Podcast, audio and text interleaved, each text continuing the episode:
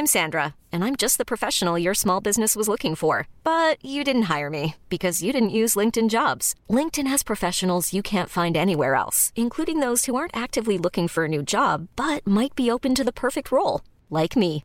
In a given month, over 70% of LinkedIn users don't visit other leading job sites. So if you're not looking on LinkedIn, you'll miss out on great candidates like Sandra. Start hiring professionals like a professional. Post your free job on linkedin.com/achieve today.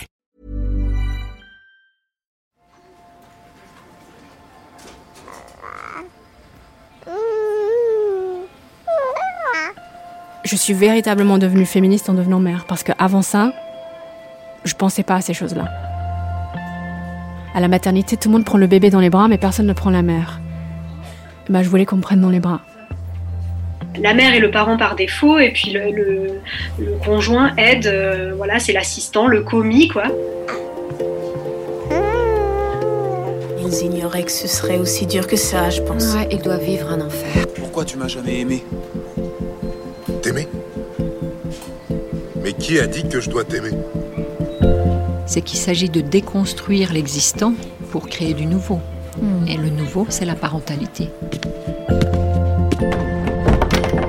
Bienvenue dans mon cabinet. Je suis Mathilde Bouichou, psychologue clinicienne spécialisée en périnatalité. Je reçois, j'accompagne des femmes, des hommes, des futurs parents, des couples aussi autour de toutes les questions euh, qu'ils peuvent se poser sur euh, leur parentalité, leur devenir parent.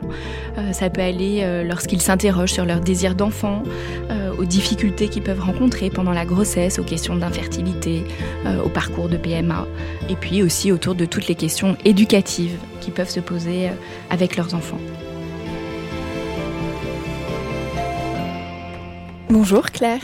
Bonjour. Qu'est-ce qui vous amène aujourd'hui Claire? Eh bien, moi, je viens aujourd'hui euh, pour vous parler de mon expérience euh, de début de maternité. Euh, J'ai eu un fils il y a un peu plus de deux ans et demi, en 2018. À l'issue de cette grossesse, à l'arrivée de mon fils, j'ai eu une révélation féministe. Voilà, rien que Qu'est-ce ça. qui- Qu'est-ce qui s'est passé?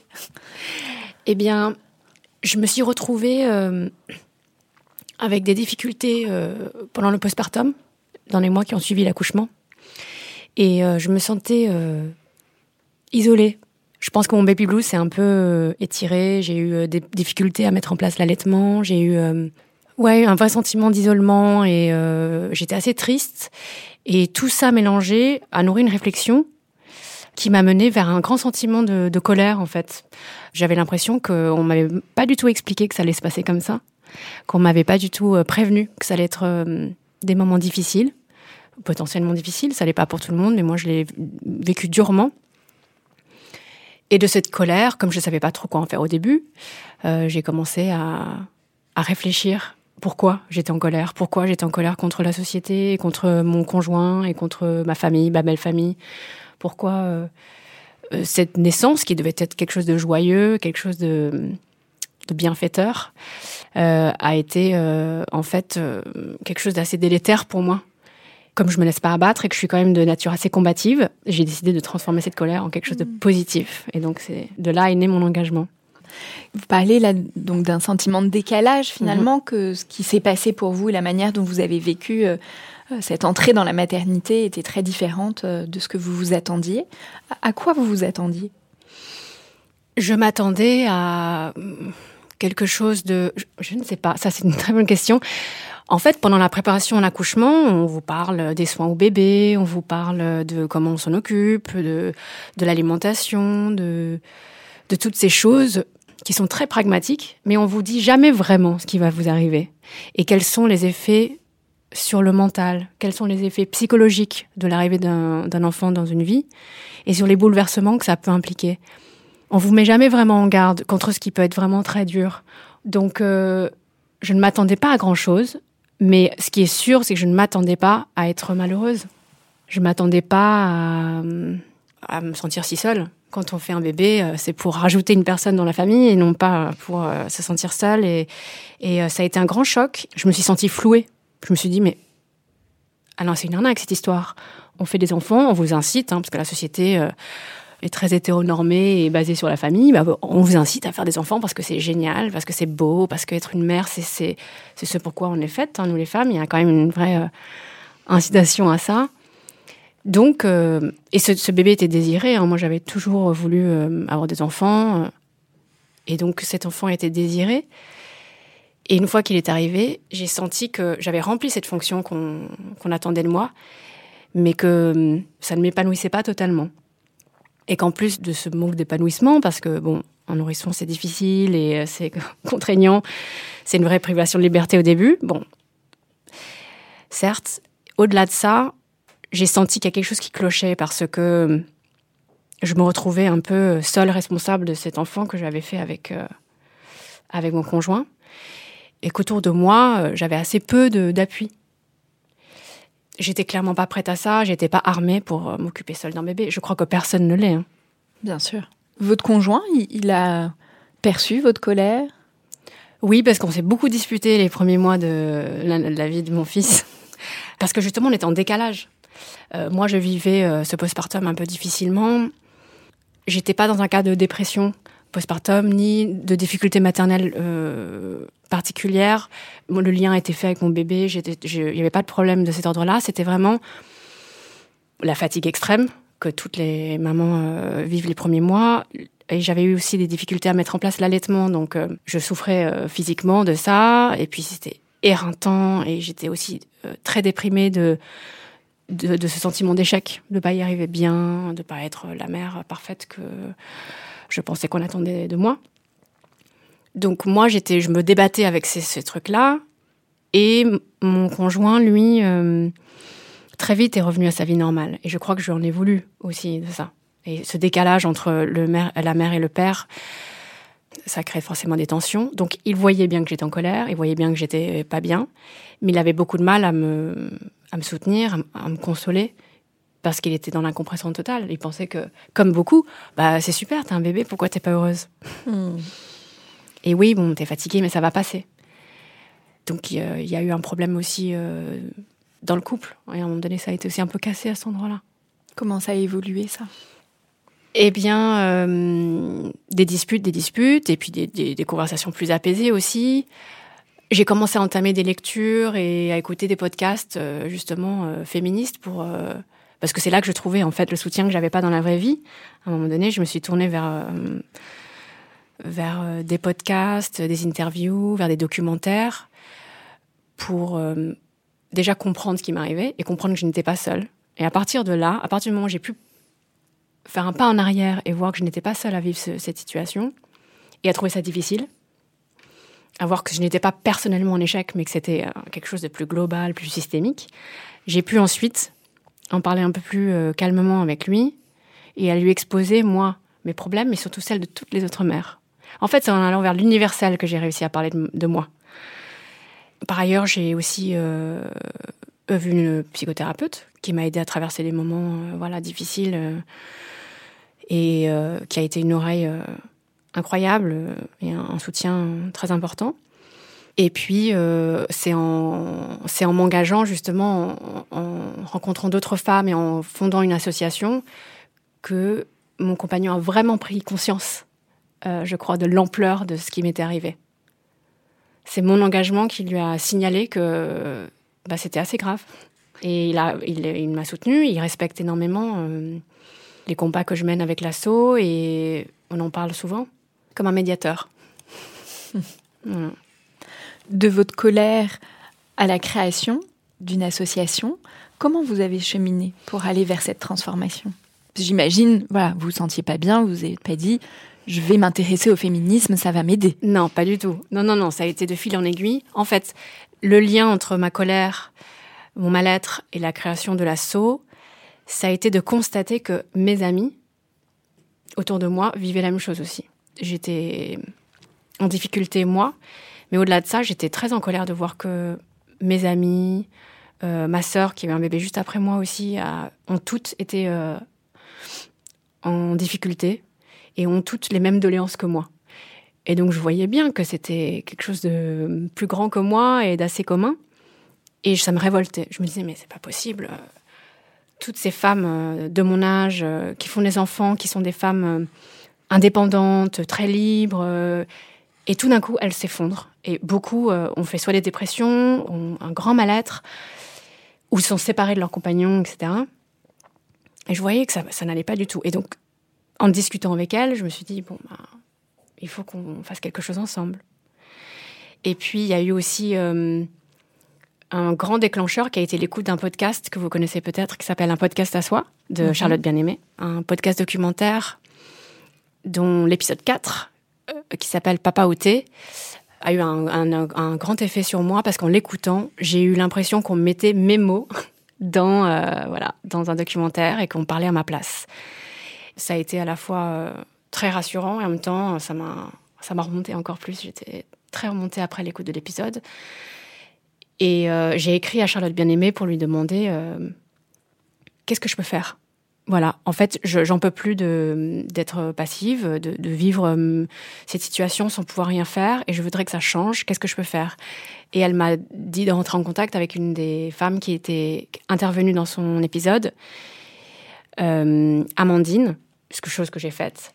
Et Amandine euh, voulait créer une association euh, féministe autour de la parentalité. On s'est rencontrés, on a créé l'association. Donc ça a été vraiment une rencontre un peu. Donc association parents et féministes. c'est ça. On s'appelle Parents et Féministes. En quoi vous êtes devenue euh, féministe, Claire? Je suis véritablement devenue féministe en devenant mère. Parce qu'avant ça, je pensais pas à ces choses-là. C'est-à-dire que mon regard sur la société, mon, ma vision de la vie n'était pas du tout euh, axée sur le genre ou je ne voyais pas de discrimination à mon égard en tant que femme. Je, vivais euh, ma vie comme si j'étais un homme. Je, je me voyais pas d'ailleurs comme une femme, je me voyais comme un individu. Et j'avais jamais été euh, victime de discrimination. J'ai été victime de racisme, ça c'est encore autre chose, parce que je suis d'origine asiatique. Mais par contre, je n'ai jamais été discriminée en tant que femme. Et je vivais ma vie comme ça, en me disant que voilà, je pouvais tout faire. Parce que j'ai été éduquée comme ça, dans, dans l'idée que je pouvais faire euh, tout ce que faisaient les hommes. Et en devenant mère, j'ai senti que je remplissais une fonction qu'on attendait de moi. Donc déjà, ça m'a énervée. Et je sentais que on attendait de moi un sacrifice qu'on ne demandait pas aux hommes. Or, on est bien d'accord, on fait un enfant à deux. La plupart du temps. Dans la majorité des cas. Ça m'a révolté de voir qu'on attendait de moi euh, un sacrifice plus grand, d'être parfaite. Qu'on ne me donnait pas le droit de me plaindre. Et tout d'un coup, euh, toutes ces injonctions qui sont faites aux mères, elles m'ont révoltée, vraiment. C'est-à-dire qu'en fait, euh, toute la charge parentale qui incombe aux mères de manière systématique, la manière dont on, nous demande non seulement donc de s'occuper de nos enfants, mais aussi euh, de notre foyer, de, de, mener une carrière, d'être belle, d'être mince, d'être ceci, d'être cela. En fait, c'était trop. C'était trop. Je me suis naturellement tournée vers le féminisme parce que le féminisme, c'est ça, c'est combattre euh, ce système patriarcal qui oblige les femmes à être euh, à être euh, des bonnes mères. Et avant ça, euh, je, je me sentais pas concernée. Donc en fait, c'est- assez égoïste comme démarche. Ça, ça part d'un sentiment très personnel et sur une injustice que j'ai sentie moi, et qui ensuite s'est élargie vers euh, voilà une réflexion sur l'ensemble de la société. Mais euh, comme ça ne me concernait pas avant, la charge mentale, je la sentais pas avant parce que bon, j'avais l'impression de vivre dans un couple égali- égalitaire. J'avais l'impression qu'on on faisait un peu, un peu chacun. L'arrivée de l'enfant a fait voler en éclats cette idée que le couple est égalitaire. En fait, Euh, il ne l'était déjà pas avant, mais je le voyais pas. Et donc euh, j'ai ouvert mes yeux, mais je ne peux plus les refermer, littéralement. C'est un vrai changement.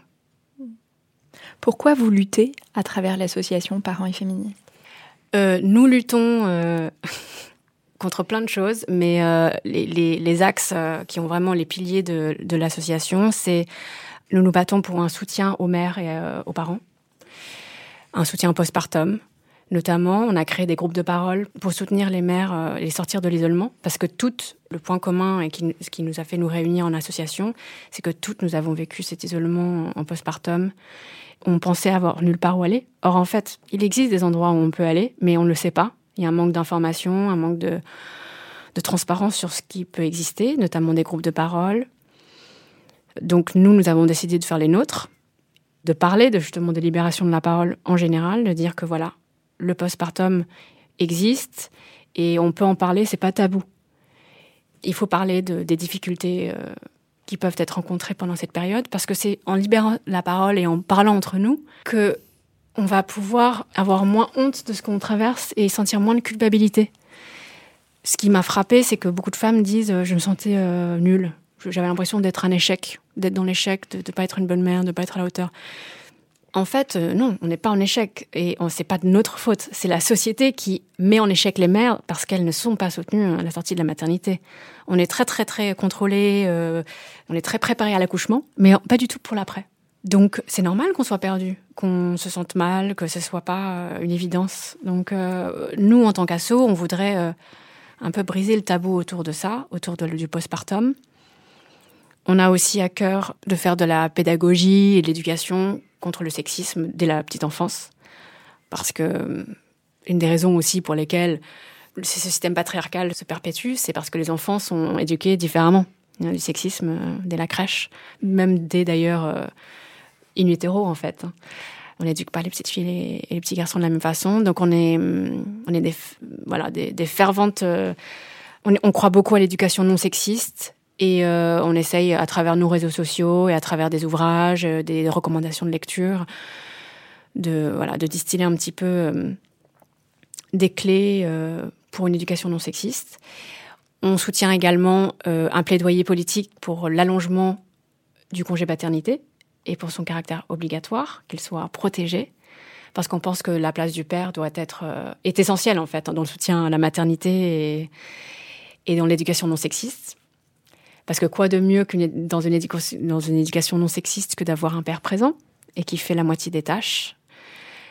On travaille également contre les violences obstétricales et gynécologiques. Parce que la période de, grossesse est aussi une période de grande vulnérabilité et on a recueilli beaucoup de témoignages de, violences. C'est absolument scandaleux, en fait, ce que, ce que vivent des femmes euh, pendant leur grossesse et leur accouchement. Il y a beaucoup, beaucoup de sujets qu'on essaye d'aborder euh, dans l'assaut, mais ça, c'est vraiment les grandes lignes c'est beaucoup de travail, mais on est, moi, je trouve ça passionnant et ça donne beaucoup de sens à ma vie. Hmm. Merci Claire. Je vous propose maintenant euh, qu'on se connecte euh, avec Fabienne Lacoude. Bonjour Fabienne Lacoude. Bonjour. Vous êtes euh, journaliste, autrice, fondatrice de MILF, un média féministe autour de la maternité, et vous êtes mère d'une fille de, de 5 ans. Dans mon cabinet, les femmes que j'accompagne se sentent bien souvent euh, malmenées lorsqu'elles deviennent mères, pour plein de raisons euh, différentes, comme vous venez euh, de nous le dire, Claire. Cependant, cette question du décalage entre ce qui est attendu et ce qui est vécu est quelque chose qui revient très fréquemment. Il peut susciter, comme pour vous, hein, Claire, de l'injustice, de la colère, qui amène à s'interroger sur la manière dont on souhaite prendre soin de soi, de son enfant, la place que l'on donne aux femmes, aux mères et aux pères dans notre société j'observe que beaucoup de femmes, du coup, s'intéressent à ce moment-là euh, au féminisme en lien avec le fait de, devenir mère. Tout d'abord, Fabienne, qu'est-ce que c'est que le féminisme? Alors, ben, le féminisme, c'est un courant très divers, donc euh, il y, a, y, a, beaucoup de définitions euh, possibles. on résume souvent le féminisme à la lutte pour l'égalité entre les hommes et les femmes. Euh, ce qui me paraît à moi un petit peu réducteur, puisque les hommes entre eux ne sont pas égaux et les femmes entre elles ne sont pas toutes égales non plus. Du coup, on pourrait se demander bah, quelles femmes veulent être les égales de quels hommes et que produirait euh, cette égalité? Donc moi, je préfère présenter le féminisme comme une lutte contre le patriarcat, euh, qui est une forme d'organisation sociale fondée sur la détention du pouvoir par les hommes. Et donc ce système, ben, il organise, il permet, il reproduit l'oppression des femmes par les hommes, euh, notamment par la division genrée du travail, euh, par l'appropriation des richesses, par l'appropriation du corps des femmes, par l'exploitation du, travail euh, reproductif. Et donc le travail reproductif, c'est le fait de faire les enfants, mais c'est aussi euh, tout ce qui concerne le travail domestique, ça va être également tout ce qui euh, consiste à apporter du soin aux autres, aux enfants, aux personnes âgées, etc. Donc c'est quelque chose d'assez large, le travail reproductif, et donc il y a une forme d'appropriation de ce travail-là par les hommes. Et du coup, pour moi, le féminisme, bah, c'est une lutte d'émancipation euh, qui vise pas en fait nécessairement l'égalité avec les hommes dans un monde pensé par les hommes pour les hommes. De toute façon, les hommes sont toujours le neutre euh, et les femmes seront toujours l'autre, mais plutôt l'émancipation de toute forme de pouvoir euh, et d'injonction. Et j'aime bien l'idée de penser un monde à soi, libéré des injonctions hétéropatriarcales mais aussi raciste, euh, capitaliste, libéral, etc. Donc en fait, le féminisme, on peut aussi le penser comme interconnecté avec euh, toutes les autres formes de discrimination et d'oppression et d'injonction. Claire, vous nous disiez euh, que c'est dans le postpartum voilà, qu'a émergé cette colère, mais est-ce que vous avez pu percevoir une forme de, de pression, d'oppression patriarcale dès votre grossesse? Alors moi, j'ai été suivie pendant ma grossesse par, euh, alors là, pour mon fils, mon premier enfant, par euh, une euh, médecin, donc une femme, et pour ma fille, l'année dernière, par une sage-femme. Donc j'ai été suivie par des femmes, donc ça c'était un choix. Parce que je savais que j'avais envie justement d'être suivie par des femmes et d'être voilà, dans un cadre où je risquais moins bah, des violences gynécologiques et obstétricales, bien que des femmes peuvent les perpétuer aussi. Hein, c'est malheureusement ça existe. Globalement, j'ai senti beaucoup d'intérêt pour le sexe de mon enfant. On me demandait systématiquement, en voyant mon ventre, est-ce que c'est une fille ou un garçon? Déjà, je trouve que c'est assez sexiste, Le, côté, voilà, on, veut absolument savoir. C'est important de connaître le sexe. Et une fois qu'on l'a dit ou pas, en l'occurrence, mon fils, je savais que ça allait être un garçon. Il y a toutes sortes de projections qui se font euh, sur cet enfant. Quand j'ai eu mon deuxième enfant, j'ai souhaité euh, ne pas connaître son sexe jusqu'au jour d'accouchement. Et les gens ne pouvaient pas s'empêcher de projeter quand même. De me dire, ah, la taille de ton ventre, euh, la forme de ton ventre, ça veut dire que c'est une fille, c'est un garçon. Et les gens voulaient absolument évidemment que j'ai une fille, puisque j'avais déjà un garçon, parce qu'il faut, il faut le choix du roi. Mmh. Le choix du roi, c'est une expression extrêmement sexiste déjà. Donc oui, j'ai senti, j'ai senti une pression de la société sur euh, ces, êtres euh, en devenir déjà in. Fabienne, du coup, euh, quelles autres peuvent être les autres formes d'oppression patriarcale pendant la grossesse et l'accouchement? Ce qui est marrant dans ce que, dans ce que raconte Claire, c'est qu'en fait, on se rend bien compte que l'intérêt qui est porté aux femmes enceintes, on dit souvent, quand une femme est enceinte, c'est la reine, tout le monde prend soin d'elle, etc. Mais en fait, euh, euh, souvent, le soin qui est porté aux femmes enceintes, il est avant tout porté au fœtus qu'elles sont en train de, de porter et de faire grandir à l'intérieur d'elles-mêmes. Et donc, c'est une attention qui est portée avec, euh, de, de, manière intéressée, disons, à la femme qui porte en fait le futur enfant. Et donc, voilà, on s'intéresse euh, beaucoup, beaucoup à, ce futur bébé et donc déjà à l'après, euh, avant de s'intéresser à la femme elle-même et à ce qu'elle est en train de vivre. Et euh, effectivement, la grossesse, c'est un moment où les femmes sont particulièrement contrôlées dans absolument tous les aspects de leur vie sur leur, euh, sur leur poids, qui est peut-être l'élément qu'on contrôle le plus pendant la grossesse. Alors c'est incroyable parce que on sait qu'on va devoir prendre du poids quand on est enceinte, que c'est absolument inévitable et que c'est même souhaitable, mais euh, on ne peut pas s'empêcher quand même de, de, de, contrôler ce poids. Donc aujourd'hui, il y a il y a une injonction à prendre peu de poids, peu de kilos.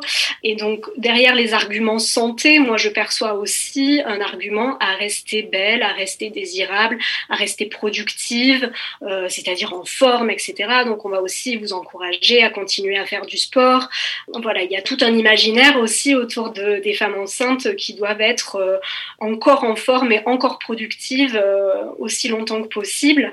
Et ce contrôle-là sur le poids, ben, il va aussi de pair avec un contrôle sur l'alimentation, qui est aussi euh, très présent. Et en fait, il y a toute une liste euh, d'aliments interdits de manière euh, fondée hein, pour certains d'entre eux, c'est-à-dire qu'il s'agit d'éviter certains troubles infectieux.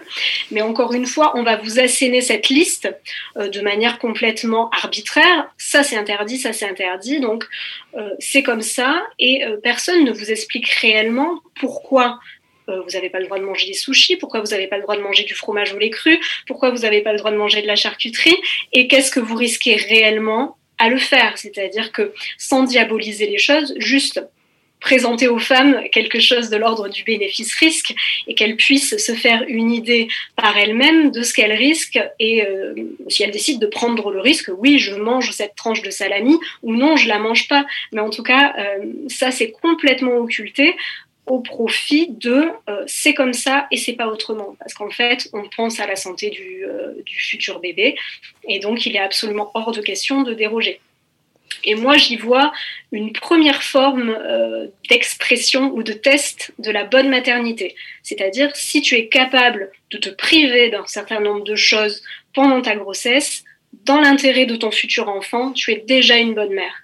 Et je pense que c'est pour ça aussi que beaucoup de femmes ne questionnent pas euh, ces injonctions-là et ne cherchent pas à les remettre en question parce que ça pourrait euh, vouloir dire qu'elles ne sont pas des bonnes mères parce qu'elles veulent pas euh, le meilleur pour leur bébé et qu'elles pensent plus à manger un, bout de camembert qu'à la santé de leur futur bébé quoi.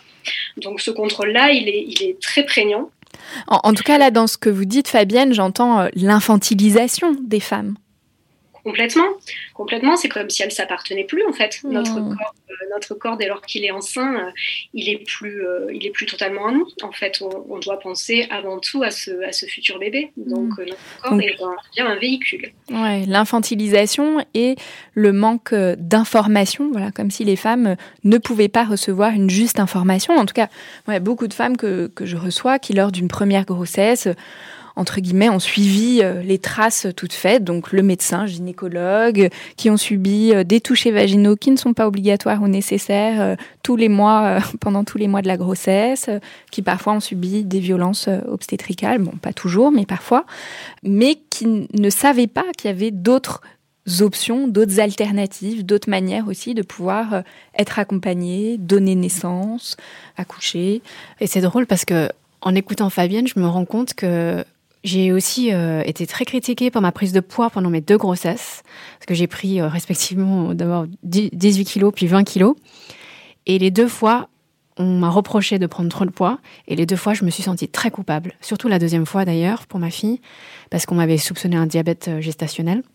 Finalement, c'était une fausse alerte, mais je me suis sentie très très coupable de prendre du poids, alors que j'ai reperdu très vite mon poids de, voilà, de grossesse et que je suis en très bonne santé, mes deux enfants aussi. Mais c'est vrai que c'est en, vous écoutant le dire que je me suis rendu compte que c'était aussi une forme d'oppression, ça. Oui, puis c'est vrai que du coup, il y a cette impression euh, qu'il vaut mieux occulter un certain nombre de choses pour le bien euh, de la mère et, du, et, du, futur enfant à naître. Euh, il vaut mieux pas trop leur dire parce qu'il y a aussi toute cette, toute cet imaginaire selon lequel le stress n'est pas bon pour les femmes enceintes et que le bébé ressent le stress de sa maman déjà à l'intérieur du ventre. Et donc pour pas stresser madame, on va en fait pas lui expliquer, euh, ce qui me paraît absolument contre-productif en fait. Hein. Non, il faut affirmer que les, les, femmes enceintes s'appartiennent encore, que leur corps continue de leur appartenir et que donc elles doivent être pleinement maîtresses et décisionnaires de toutes les décisions de tout ce qui est pratiqué sur leur corps pendant cette période. Et effectivement, l'exemple des touchés vaginaux, il est, il est excellent. Euh, c'est contraire aux recommandations hein, que de mhm. pratiquer un toucher vaginal systématique à toutes les consultations de grossesse. Certaines femmes sont rassurées et le demandent. Ça, c'est très bien. Mais le professionnel, à aucun moment, ne doit vous imposer un toucher vaginal, encore moins sans votre consentement, euh, alors que c'est pas du tout euh, obligatoire. Et tant qu'il n'y a pas d'autres signes, comme des contractions par exemple, euh, des pertes de sang, que sais-je, ben, il n'y a pas de raison d'aller vérifier que ce col est fermé. A priori, ce col est fermé, tout va bien.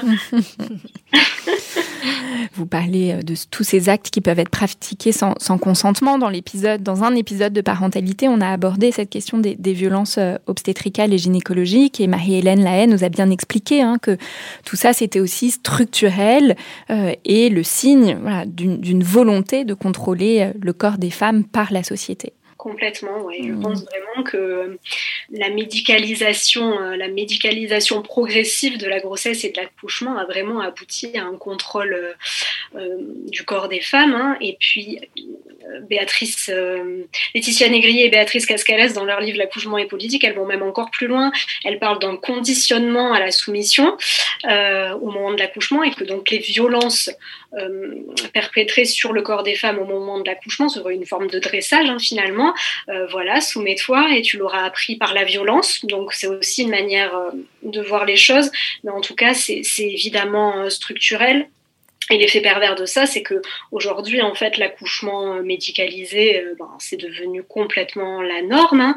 Dans tout l'imaginaire autour de la grossesse et de l'accouchement, on en vient à penser et à imaginer que les femmes ne savent pas et ne sont pas en capacité d'accoucher par elles-mêmes et euh, on, lit très régulièrement euh, ces articles de presse sur des femmes qui ont accouché inopinément dans la voiture, au bord de la route ou chez elles alors que c'était pas prévu.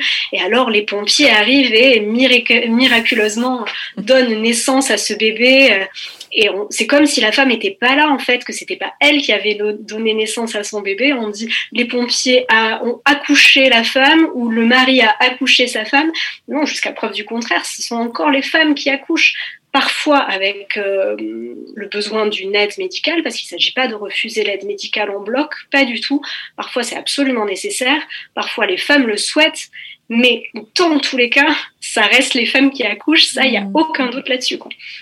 Oui, et une femme qui accouche et qui a confiance et qui sait qu'elle peut le faire est une femme extrêmement puissante. En tout cas, on peut se demander, cette puissance, elle fait peut-être peur. Absolument, tout à fait. Mm. Et l'accouchement est parfois vécu de manière, euh, enfin, ça peut euh, occasionner une forme de révélation aussi de l'ordre de mon Dieu, mais en fait, je suis une déesse, je peux faire un truc de fou, euh, quelle puissance j'ai, etc. Et puis, parfois, il y a même des accouchements orgasmiques, hein, ça existe. Donc, mm-hmm. c'est très différent. La réalité est très différente de tout l'imaginaire de la grossesse, de l'accouchement, qui serait quelque chose de très dangereux et où on a besoin absolument que des médecins soient là euh, pour nous aider parce que sinon on n'est pas capable et tout. La réalité, euh, elle est très très différente de ça et elle est très variable selon les femmes. Hmm. En tout cas, Claire, vous nous avez dit, voilà, face à, ces injonctions, vous avez ressenti euh, de la colère, de la révolte, de la tristesse aussi. Fabienne, d'où viennent ces injonctions et qui alimentent tous ces sentiments qu'ont pu ressentir Claire? Claire, elle disait très bien hein, qu'elle a eu le, sentiment euh, d'être euh, d'être en échec. Et c'est presque inévitable en fait que de se sentir en échec vu qu'en fait toutes les représentations qu'on a de la maternité elles sont à la fois euh, monolithiques c'est-à-dire que c'est beaucoup tout le temps la même image qu'on retrouve notamment sur les réseaux sociaux. Donc de, femmes plutôt blanches, plutôt, euh, plutôt de classe moyenne, euh, plutôt euh, éduquées et qui vont être dans une forme de maternage proximal avec ensuite ça découle sur la parentalité positive. Et puis ces femmes-là, elles restent belles, euh, épanouies, elles montrent que les bons côtés euh, euh, de la maternité.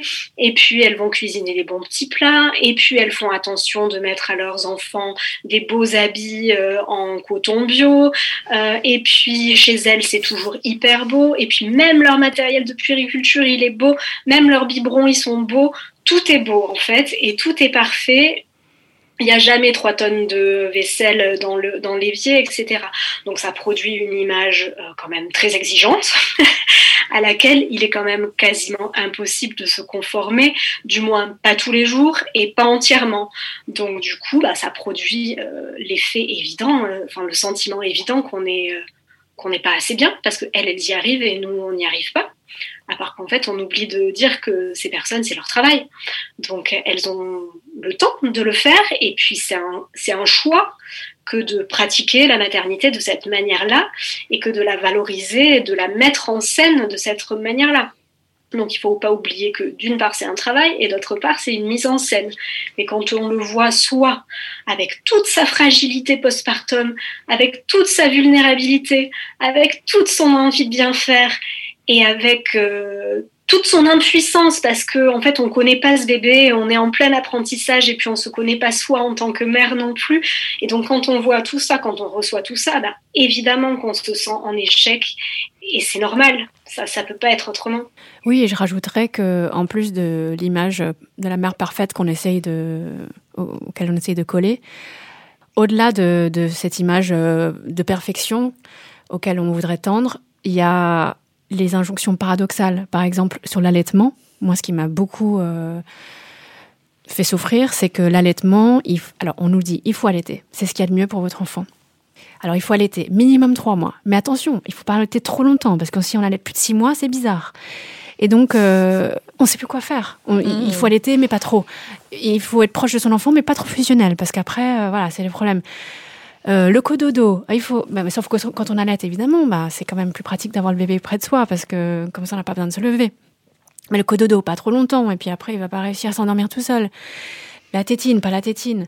Et en fait, j'étais perdue parce que pour mon premier enfant, notamment, euh, j'avais toutes ces recommandations qui étaient paradoxales et je ne savais pas le vrai du faux et je ne savais pas surtout euh, ce qu'il fallait que je fasse moi. Je savais plus m'écouter moi, je savais plus écouter mon enfant parce que je voulais faire bien. Mm. Et euh, ça, c'est une grande souffrance et je, l'ai constaté avec beaucoup de mes amis. L'allaitement, ça cristallise quand même beaucoup de, de souffrance et de frustration. Parce que justement, comme c'est le propre de la mère de pouvoir nourrir son enfant et que c'est un truc uniquement féminin, je crois que ça cristallise vraiment justement cette oppression euh, patriarcale.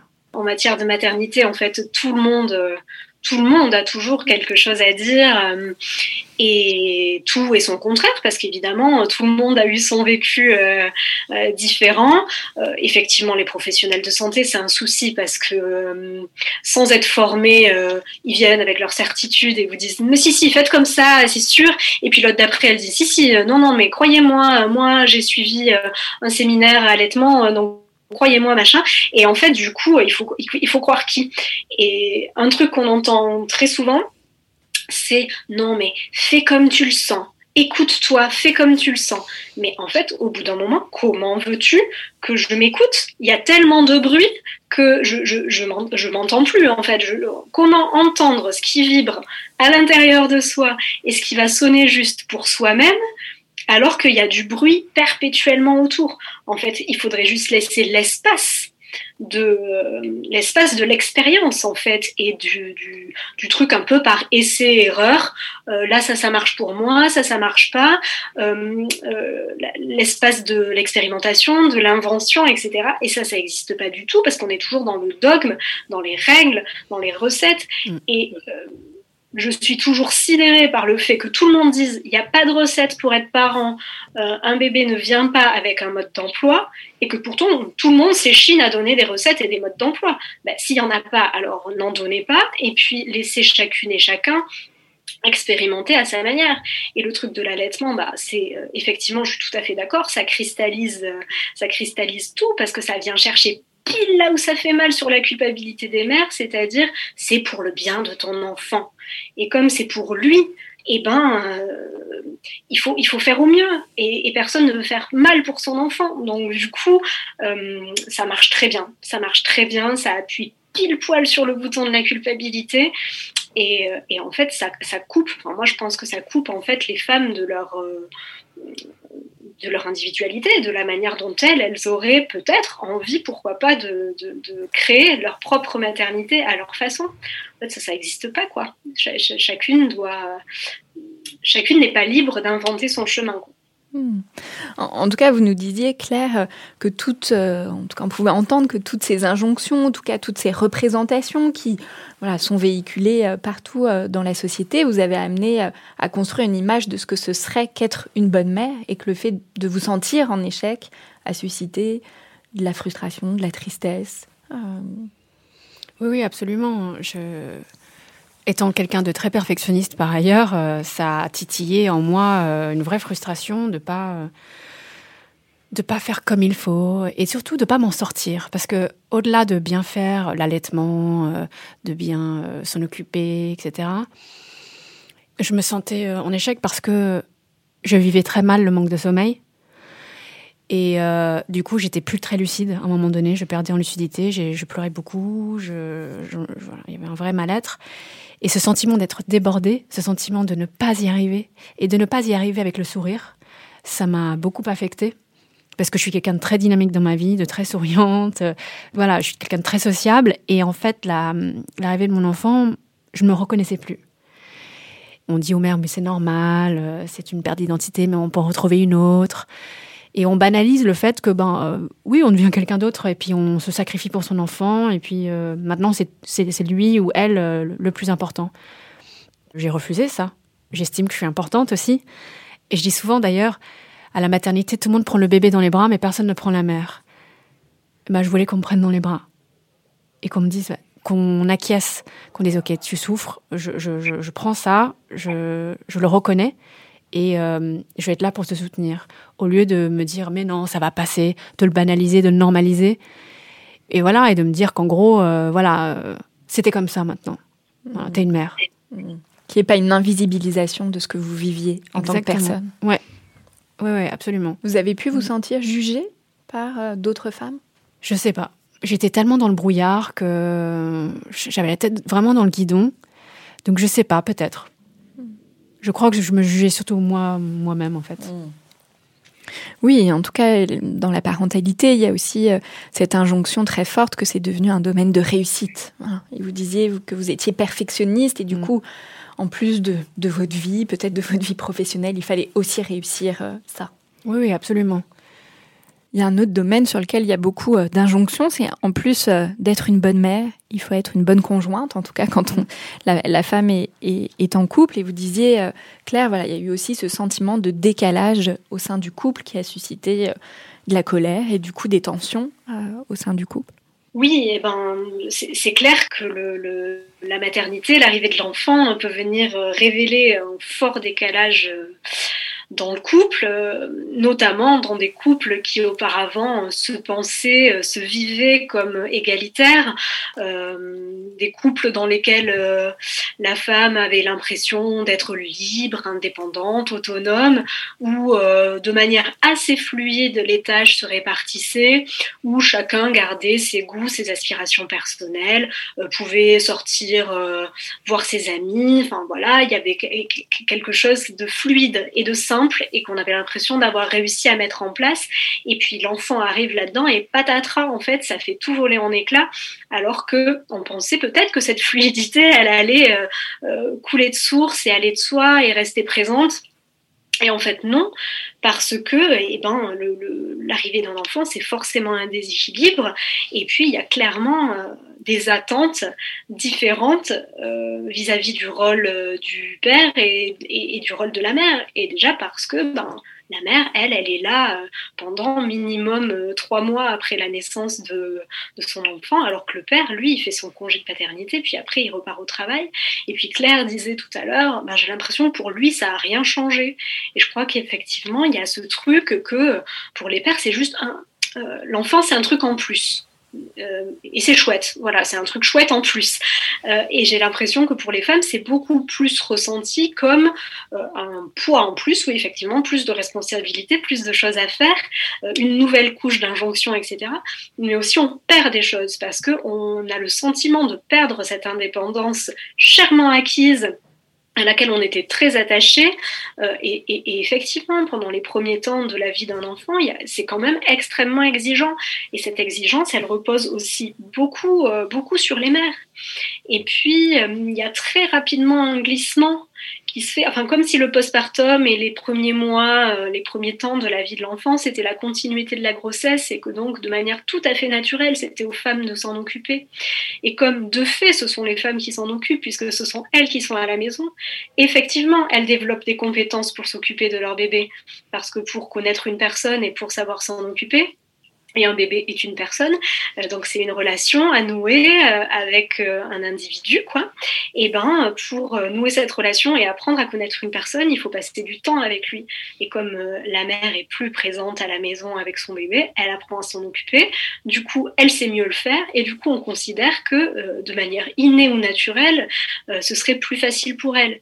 Et Et donc, ben, de fait, un décalage s'installe parce que déjà, matériellement, elle s'en occupe, elle s'en occupe plus et qu'on peut avoir le sentiment qu'elle s'en occupe mieux. Alors que si les pères étaient, euh, étaient là plus longtemps, plus souvent, et puis que de temps en temps ils se retrouvaient seuls aussi avec leurs enfants, pourquoi pas, et eh ben ça leur permettrait tout simplement de développer euh, des compétences, euh, des compétences parentales aussi. Ils seraient tout aussi, tout aussi doués pour s'occuper de leur bébé, parce que les pères sont tout à fait capables de s'occuper de leur bébé, il faut vraiment le dire. Hmm.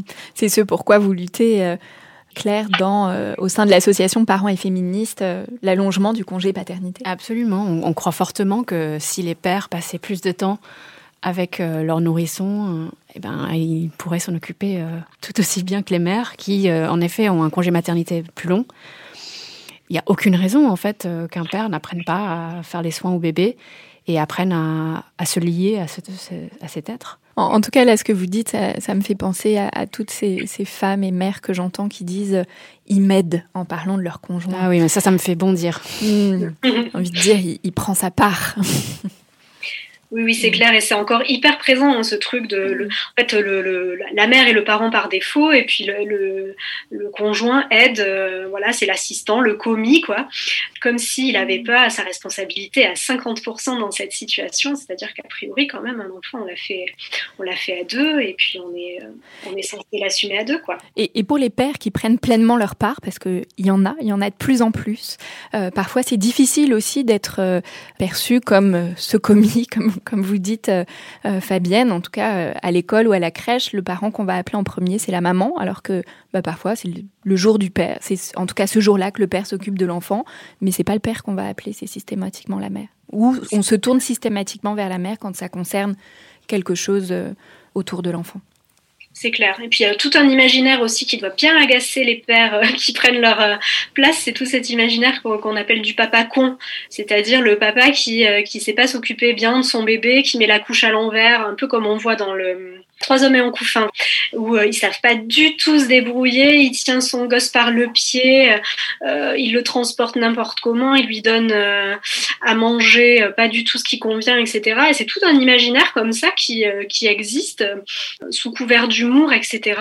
Et qui, et qui perpétue l'idée selon laquelle les pères sont pas hyper capables de s'occuper de leur bébé et que les femmes, à l'inverse, seraient automatiquement capables de prodiguer des soins adaptés, des réponses ajustées c'est pas du tout le cas. Enfin, mm. pour, pour l'un comme pour l'autre, ça s'apprend. Et a priori, une fois qu'on a acquis les compétences, ben, ça se construit euh, de manière tout à fait équivalente pour l'un ou pour l'autre. Quoi. Mm. Pour les femmes que j'accompagne qui sont en très grande difficulté, parfois en, dépression du postpartum, souvent c'est le père qui va s'occuper davantage du bébé et faire euh, tous les soins de, maternage. Et euh, généralement, ils le font très bien. Mais d'ailleurs, vous venez de dire soins de maternage. Ouais. Voilà, ça tout est dit. Exactement, ouais. Et puis on dit pas On est tous empreints de ça. Et eh oui, ce sont des vies inconscients. Mm. Par rapport à la vie professionnelle, beaucoup de femmes aussi qui décrivent un décalage euh, à ce niveau-là. Là, le constat sur la vie professionnelle, il est vraiment extrêmement sévère. Hein. Vraiment, euh, euh, il faut vraiment regarder les choses en face. C'est-à-dire que clairement, l'arrivée euh, d'un enfant dans la vie professionnelle installe des inégalités. C'est un facteur extrêmement aggravant des inégalités professionnelles. Et on voit que l'arrivée d'un enfant va avoir tendance à booster la carrière des pères. Il y a une enquête de l'INSEE qui est parue en 2019 qui montrait que en moyenne l'arrivée d'un enfant ça occasionne une augmentation de salaire de plus 3% chez les pères et euh, à l'inverse de moins 3% chez les mères. Donc en fait, pour les pères, ben, il y a ce côté respectabilité euh, que donne l'enfant et qui va euh, pas spécialement influer sur euh, sa capacité à s'investir au travail. Donc du coup pour lui c'est vraiment, bah, c'est ce que je disais tout à l'heure, c'est quelque chose en plus et c'est super. Par contre pour la mère, ben il va y avoir de toute façon une présomption de moindre investissement qui va souvent s'avérer vrai d'ailleurs, puisque non pas qu'elles s'investissent moins euh, dans leur tête ou dans leur énergie euh, au travail, mais que bah, elles vont plus souvent euh, poser des temps partiels, qu'elles vont plus souvent s'absenter en cas de jour enfant malade, que c'est elles qu'on appelle en cas de problème. Et donc quand vous devez sortir de réunion parce que on vous appelle pour votre enfant, bah, ça crée un imaginaire de ah, bah, voilà, elle n'est pas tout à fait là, elle est un peu à la maison, etc. Donc il y a tout un imaginaire qui s'installe et qui solidifie ce plafond de mer à fond. On se rend compte que l'écart entre les hommes et les femmes de salaire sans enfants, c'est 7%. Et avec enfants, donc entre les pères et les mères, c'est 23%. C'est évidemment, euh, la, maternité crée euh, réellement un euh, frein à la carrière des femmes et à leur, euh, à leur évolution euh, salariale. Alors pour, pour autant qu'elles la souhaitent, hein, attention, attention, on peut avoir envie de s'investir ailleurs ou de s'épanouir ailleurs, mais dès lors que les femmes ont envie de s'investir professionnellement et de développer une carrière, ben, c'est clairement un frein que d'avoir un enfant. Quels sont alors euh, Claire, vous nous avez dit voilà, que vous avez transformé euh, euh, ce combat en une lutte, à la fois une lutte individuelle et puis une lutte politique. Quels sont les, les outils à disposition des femmes aujourd'hui, Fabienne? Agir, ça peut se faire de différentes manières. Et moi, je suis très attachée, comme le disait Claire tout à l'heure, à ce que les femmes parlent entre elles, effectivement. Et les savoirs des femmes en matière de maternité ont été disqualifiés euh, et dévalorisés tout le temps, au fur et à mesure du temps, y compris les savoirs en matière du, au, sujet du corps, quoi, et de ce qui se passe euh, dans son corps au moment de la grossesse ou de l'accouchement, par exemple. On a eu tendance à dire n'écoutez pas vos mères, n'écoutez pas vos sœurs, elles vous disent que des bêtises, ne prenez pas les remèdes de bonnes femmes, etc. Si bien qu'en fait, petit à petit, cette parole-là et ces savoirs-là ont été complètement dévalorisés et à l'inverse, on a un peu tendance à, considérer que euh, ben euh, il faut pas écouter euh, ce que nous disent les autres parce que ça va nous empêcher d'écouter les médecins qui eux ont la bonne parole, etc. Donc je pense qu'il est très important de se réapproprier nos savoirs qui sont pas des savoirs médicaux, qui sont d'autres formes de savoir sur la maternité parce que ça fait quand même un certain nombre d'années que nous portons des enfants et que nous accouchons. Donc je pense que ça produit forcément un savoir incarné et des choses qu'on peut se transmettre les unes aux autres, si possible dans la bienveillance, parce que c'est vrai qu'il peut y avoir des discours euh, parfois un petit peu injonctifs aussi de la part des femmes entre elles. Donc voilà, il y a, ce côté-là, je pense, de se réapproprier nos vécus, nos récits, les partager. Il y a tout un enjeu aussi, il me semble, autour de la représentation. Euh, montrer d'autres formes de maternité, euh, montrer par exemple le postpartum, c'est aussi ce qui s'est passé pas mal avec le, le mouvement Mon Postpartum qui est l'année dernière, ouais, c'est montrer ben, euh, euh, ces fameuses couches là postpartum, montrer le corps flasque, le corps, le corps avachi, le corps qui souffre, montrer les vergetures, montrer effectivement que un corps euh, qui vient d'avoir un enfant, bah, il est plus tout à fait comme avant, il est marqué et c'est pas forcément une mauvaise chose. Et puis peut-être qu'il faut arrêter de se poser la question si c'est une bonne ou une mauvaise chose parce qu'en fait peut-être que c'est juste comme ça en fait. Donc je pense qu'il y a tout un enjeu aussi de représentation pour montrer des maternités plus nuancées, plus, plus variées, plurielles, etc. Euh, et puis, il y a euh, évidemment euh, l'option de la lutte politique, hein, puis c'est celle que, que, Claire a choisie, et je pense que c'est absolument essentiel aujourd'hui de revendiquer que la maternité est politique, elle l'est clairement, elle a été très longtemps reléguée euh, au privé, à l'individuel. On s'est pas beaucoup intéressé à ce, qui passe, à ce qui se passait euh, derrière les portes fermées des appartements et c'était considéré comme quelque chose qui relevait absolument du privé et qui concernait pas du tout le politique.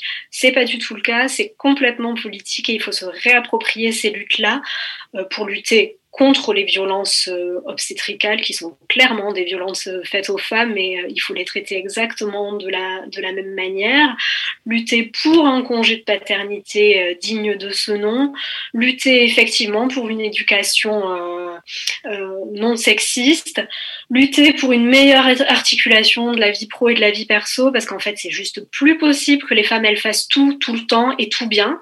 C'est pas possible, il faut juste à un moment donné qu'on en fasse moins et je pense que le combat aujourd'hui aujourd'hui, c'est juste de dire bon, on a fait la journée, la double journée, la triple journée, on va pas continuer à ajouter des journées sans cesse. Il y a un moment donné, il faut juste arrêter et en faire moins.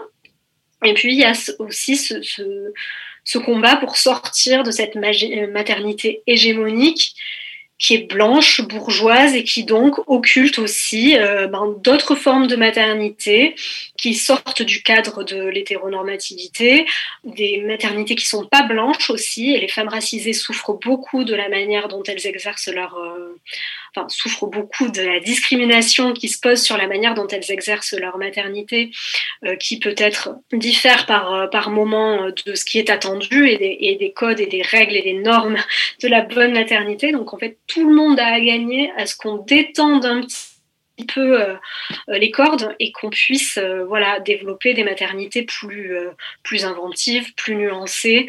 Et la lutte politique a clairement a clairement sa place là-dedans. Et voilà, il y a des associations qui le font très bien, mmh. Parents féministes, le PAF, Maman Blues, le Front de Mer. Enfin voilà, on pourrait citer plusieurs associations qui travaillent sur ces sur ces sujets-là et c'est hyper important. Devenir parent est une expérience euh, qui amène à se reconnecter à soi, qui peut être un moment euh, d'affirmation de soi, de ses besoins, de ses valeurs, de sa vision de la vie euh, et du monde. Cette expérience parfois douloureuse, parfois heureuse, généralement complexe, peut susciter toute une palette d'émotions, comme vous nous l'avez bien dit, Claire. Vous avez souligné l'une et l'autre l'importance de sortir du silence, de libérer la parole sur ce que vivent les femmes autour de la maternité, de les remettre au centre, de les rendre actrices de ce qu'elles vivent et de leurs choix. La colère peut se transformer en action et permettre de faire évoluer la place des femmes, leurs droits dans notre société. Je recommande souvent des lectures euh, à mes patientes. Claire, est-ce que vous auriez envie euh, de recommander quelque chose aux personnes qui nous écoutent? Oui, euh, un livre que j'ai lu qui m'a beaucoup marqué, qui s'appelle Pourquoi les pères travaillent-ils trop? de Sylviane Guiampino. Euh, qui est psychologue aussi. Un livre formidable qui est à la destination des pères, mais moi je l'ai lu et j'ai trouvé ça absolument prodigieux. Et ça explique euh, pourquoi les pères travaillent trop et les mécanismes inconscients et conscients qui font que justement les mères euh, sont les seules responsables des enfants aujourd'hui et qu'il y a un vrai sentiment de trahison. Fabienne, qu'est-ce que vous nous recommanderiez? Alors, j'avais envie de nous recommander plein de choses. Ouais, j'avais envie de, recommander un milliard de trucs, donc euh, je vais me permettre d'en recommander deux, et ce sera déjà pas mal. Euh, donc il y a un essai qui s'appelle Libéré, qui est un essai de la journaliste Titiou Lecoq, euh, dont le sous-titre est Le combat féministe se gagne devant le panier de linge sale, et donc ça travaille surtout, enfin ça, ça, explore tous les aspects et tous les enjeux de la vie de couple et de la vie domestique euh, voilà, et, et, tous les, ça travaille autour de tous les enjeux féministes euh, euh, du travail domestique. Voilà, donc je conseille vraiment cet essai. Et puis il y a aussi un livre qui est vraiment incontournable, qui est le roman La femme gelée de Dany Ernaud, et qui est le récit euh, d'une femme euh, active, indépendante, euh, qui se sent libre, épanouie et qui a le fort sentiment de se retrouver piégée dans la maternité, dans ses injonctions et dans ce travail domestique qui lui tombe dessus au moment où elle a ses enfants. C'est un récit autobiographique d'Annie Ernaux qui est vraiment sublime et qui décrit parfaitement tout ce qu'on s'est dit aujourd'hui. Puis moi, je recommanderais peut-être euh, une série, la série canadienne euh, Working Moms, qui euh, voilà, casse un peu les stéréotypes et les représentations qu'on peut avoir autour de la, maternité. Autre série super sur la maternité sur Netflix, c'est The Let Down, qui est une série hyper réaliste, hyper drôle et qui est assez crue et moi que j'ai adoré. Je me suis reconnue dans le personnage principal. Je le recommande vivement. Merci beaucoup. Merci beaucoup euh, Claire d'être venue partager avec nous euh, votre vécu de la maternité et puis comment vous êtes devenue euh, féministe. Bonne route pour votre combat. Merci beaucoup Mathilde. Merci Fabienne Lacoute. Je rappelle que vous êtes journaliste, créatrice du média féministe autour de la maternité, MILF. Merci. Pour ceux qui nous écoutent, vous pouvez nous suivre sur Facebook et Instagram pour continuer les échanges en toute bienveillance. Vous pouvez aussi nous écrire à l'adresse podcastparentalité au pluriel gmail.com si vous avez aimé, n'hésitez pas à mettre 5 étoiles sur Apple Podcast et on se retrouve dans un prochain épisode.